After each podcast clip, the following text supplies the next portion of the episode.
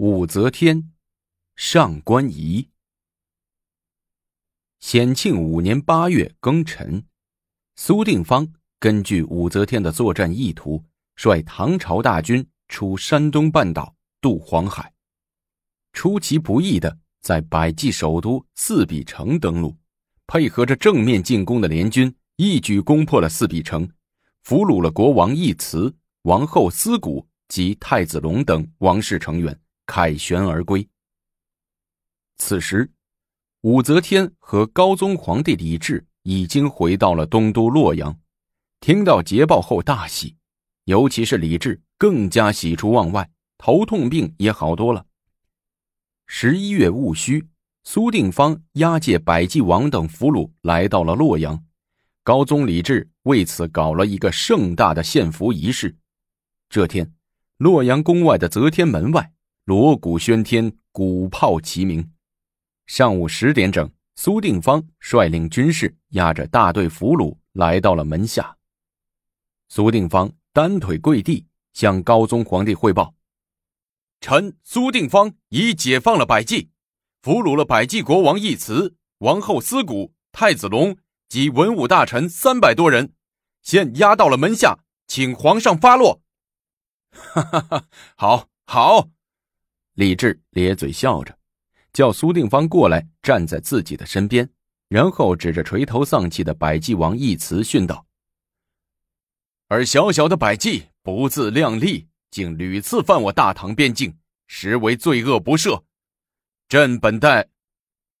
百济国王嘴里嘟囔着，打断了李治的话，趴在地上不住的磕头。李治听不懂一词说的是什么话，正疑惑间。早有懂得朝鲜语的官员过来奏道：“他说不关他的事儿，求皇上别杀他一家子。侵略新罗都是高丽王全盖苏文逼他干的。那朕不杀你，你回去还犯我边关不？”李治问。“绝对不会。”一慈趴在地上又磕了一个头，说：“那全盖苏文动不动就逼我干这干那。”臣惧于他的威势，有时不得不从。求皇上也发兵灭了他高丽。朕这就准备派大部队去。李治神采飞扬，义慈听了翻译，把高宗的这句话一翻，接着摇头说：“皇上，这全盖苏文老奸巨猾，一般人治不了他，除非皇上你亲征。”李治一听义慈这么一说，来了精神，摩拳擦掌的说。朕年轻时候也学过不少兵法战略，正想上战场试试呢。这次就让那全盖苏文尝尝朕这大唐高宗皇帝的厉害。李治见义慈一双老鼠眼滴溜溜乱看，就问：“义慈，看朕这个大唐天子威严否？看朕的中华虎贲将士雄壮否？”义慈急忙点头说：“真是太威严了，太雄壮了。但……”臣听说大唐的武皇后更厉害，这次拜我百济的，就是她一手策划指挥的。请问哪一个是武皇后？臣想见见她。你一个亡国之君、败军之将，有何脸面见我大唐皇后？来人呐！李治生气的命令道：“把这些俘虏都给朕押下去。”这时，一个内侍走上来说：“皇上，宴席已经准备好了。”皇后，请您和众将士赶快入席。回到殿里，见武则天正高声大气的同大臣一块攀谈呢。李治不高兴的走过来，小声对武则天说：“不是让你在内殿待着吗？你怎么又出来了？怎么，这胜利之酒我喝不得吗？”武则天笑着问众人：“喝的，喝的。”李义府领头叫嚷着：“打败百济，娘娘是第一功。娘娘不喝这庆功酒，就没有人配喝了。”“是啊，是啊，娘娘功不可没。”众人纷纷附和着，都争相献词，让主席座上的高宗李治恼火之余颇感失落。这时，中书侍郎上官仪看不过，独自端着酒杯来到大殿中央，声音洪亮的叫道。皇上，众人一愣，都把目光唰的一下投过来。李治急忙和蔼的问道：“上官爱卿，你有话要说？”上官仪点点头，端杯在手，奏道：“自古受命之君，非有德不亡，且有德则兴。今陛下积功累人，以义始终，有事军事感恩，皆思奋发，一战而定百计。臣请陛下允许臣作诗一首，以颂陛下之德。”好，好。李治听上官仪这么一说，高兴的浑身上下极为熨帖，手一挥说：“作诗，多作几首，朕最喜欢你的五言诗了。”于是上官仪拈须在手，略作沉吟，两首上官体的五言诗即脱颖而出。其一：“端杯寻琼瑶，铁马逐云雕，迢迢边关路。”献捷送德昭。其二，征雁回帝京，风雨舞片鹰。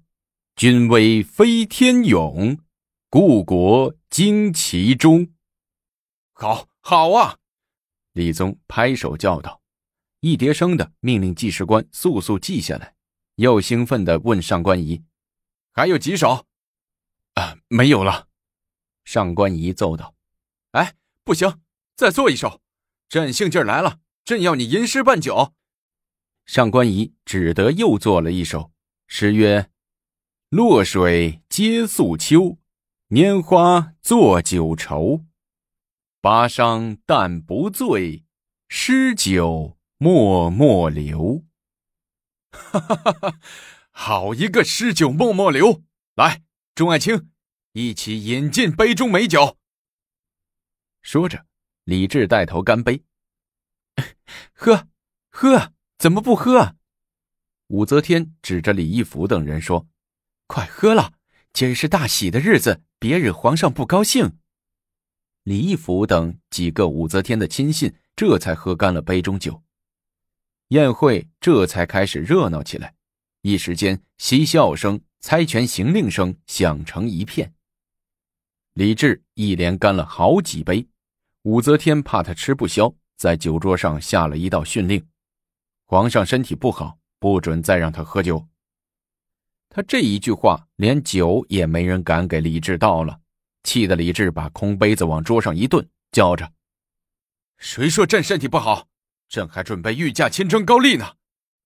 亲征高丽，众大臣都惊讶的问：“对。”朕不但是个太平天子，而且还要当个马上皇帝，也让那小小的高丽知道我大唐不是好惹的。见李治有些醉酒了，武则天怕他在群臣面前失态，忙和内侍一块扶他回后殿休息。到了床上，李治嘴里还嚷着要亲征高丽，嗯，不行，朕非要亲征高丽不可。李治还在嚷嚷着。皇上，征高丽的计划我已和李绩及兵部商定好了，你就别去了。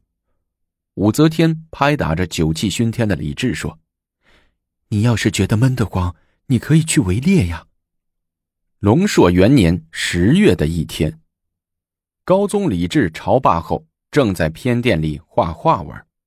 他听人说画画可以延年益寿，这时。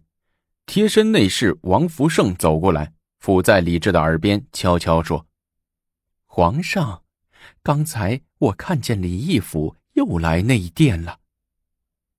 他来内殿干啥呀？找皇后汇报公务呗。这个李义府倚仗着皇后给他撑腰，全部把朕放在眼里，朕非狠狠的治他一次不可。”李治气愤的说：“皇上。”这几个宰相大都是武皇后提上来的，所以不大买您的账啊。您在朝中得有自己的亲信大臣才行，这样才不至于处处被动，临朝处事才有皇帝的威信。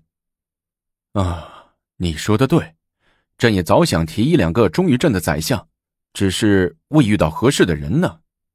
依奴在看，那上官仪人就不错。那年大败百济，在殿堂上喝庆功酒，别人都对着皇后趋炎附势，独有上官仪献诗于皇上，颂扬皇上的威德。哎，没想到你王福胜还挺有眼光嘞。行，朕和皇后商议商议，就马上颁授上官仪为东西门下三品，参知政事。皇上，这大唐的天下是您的还是皇后的？当然是朕的。那你何必又和皇后商议，徒增其骄横之心呢？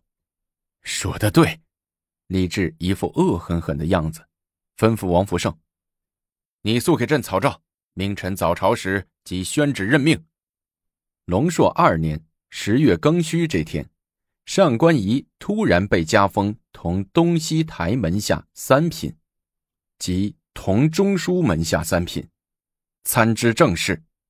上官仪喜出望外，除了给皇上叩头谢恩外，又按照同僚的好心建议来拜谢武则天。皇后娘娘，承蒙您恩宠，受臣以门下三品，臣不胜感激。武则天也已得知皇上善封上官仪的事儿，她正想去找李治发火，却见上官仪已来拜自己，心中的火气不禁消了大半，于是淡淡的说道。你要好自为之，当宰相比不得写诗，兴之所至，想写就写，想唱就唱，随意发挥。当了宰相，凡事要三思后行，切忌冲动行事。听明白没有？呃，明白了。上官仪硬着头皮答着，心说：“我在朝为官几十年，还用你来教？你不过是想借话头震震我罢了。”上官仪一走，李义府后脚就到了。他对高宗将上官仪由西台侍郎加封同东西台三品大为不满，对武则天说：“这加封上官仪之前也不给我商议商议，皇上太不把我这个吏部尚书放在眼里了。”哼，他封就封吧。武则天无所谓的说：“谅这上官仪一介书生，也不能到哪儿去。”娘娘可不要小看这上官仪，贞观时他为秘书郎，太宗皇帝每草诏必令上官仪阅读，并征求其意见。有能力比没有能力强，国家正需要栋梁之才。可陈义府就怕这上官仪不跟娘娘一条心呢。看看再说，不行就换了他。两人正在说话。外面内侍们一叠声的传报：“皇上驾到！”李义府一听，慌忙向武则天告辞。刚走到门口，迎面碰上皇帝李治，只得伏地跪迎。李治看了他一眼，一言不发的走进内殿，气呼呼的问武则天：“这李义府又来干什么？给我说点事儿。他一个朝臣，有事不找朕。”单单跑后宫来找你这个娘娘干啥？这吏部尚书他是不是不想干了？看皇上说的。武则天过来扶着李治说：“来内廷这事儿不能怪他，是臣妾召他来的。你不要处处护着他。”李治恼怒的推开武则天的手：“朕罢他几次官，你都给他说情，让他回来。今次朕绝不轻饶他。他又怎么了？”又怎么了？他这个人太贪，为了搜刮钱财，不惜卖官鬻职。这一阵子，光弹劾他的奏章，朕就收到十几份。我怎么没看见？朕已交御史台调查核查了，一旦属实，非把他逐出朝堂不可，永不录用。你也不用替他说情了。臣妾也知道他这个贪财的毛病，不过他这个人有些能力，也挺忠心。一些事不用明说，他就会替你去办。忠心，他只是对你忠心吧？说着，李治转身就走。皇上，你到哪里去啊？不用你管。回来，干什么？李治只得站住脚。武则天走过来，娇笑着揽住李治的脖子，又斜着眼瞟过去一个媚眼，杨作嗔怪的说：“怎么了？”生气了，武则天说：“我干这些还不是为了你好，我多操一些心，你就可以少操一些心。再说，我该管的管，不该管的不管。比如你加封上官仪，我可没表示什么异议。人家上官仪正派，有能力，应该封嘛。至于李义府，如果确实不像话，皇上你尽可以处理他，我不拦你。